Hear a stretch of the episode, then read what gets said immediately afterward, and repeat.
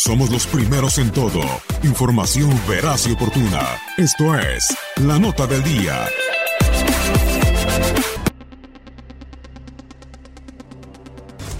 Después de pasar por la Bundesliga, la Liga y la Ligón, el VAR llegará a la Premier League. Sin embargo, no será igual al resto de las ligas. La diferencia más notoria para los espectadores ocurrirá después de la decisión del VAR, y es que a diferencia de la UEFA Champions League, la Premier League mostrará imágenes a los asistentes del estadio y a los televidentes para aclarar el veredicto de la decisión y evitar confusiones en caso de que la jugada sea dudosa. Otro de los cambios es que los asistentes dentro de la cabina del bar estarán facultados para ayudar al árbitro central a través de un auricular a dar un veredicto sin que él mismo tenga la necesidad de ver la jugada en el monitor al costado del campo.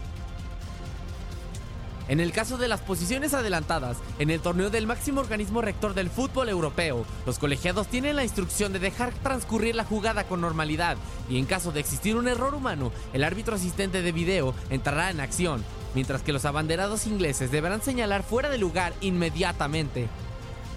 Dentro del área se gestarán otras dos modificaciones. La primera, y seguramente la más controversial, será la de las manos dentro del área, donde al parecer la liga inglesa será mucho más tolerante que la UEFA.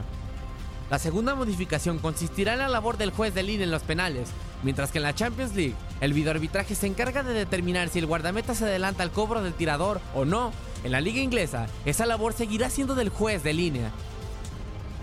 Estas son las modificaciones que ha realizado la Premier League al uso del VAR cuando se emplee por primera ocasión y que tendrá como propósito el definir de la manera más justa a la competencia que determinará quién es el monarca de Inglaterra.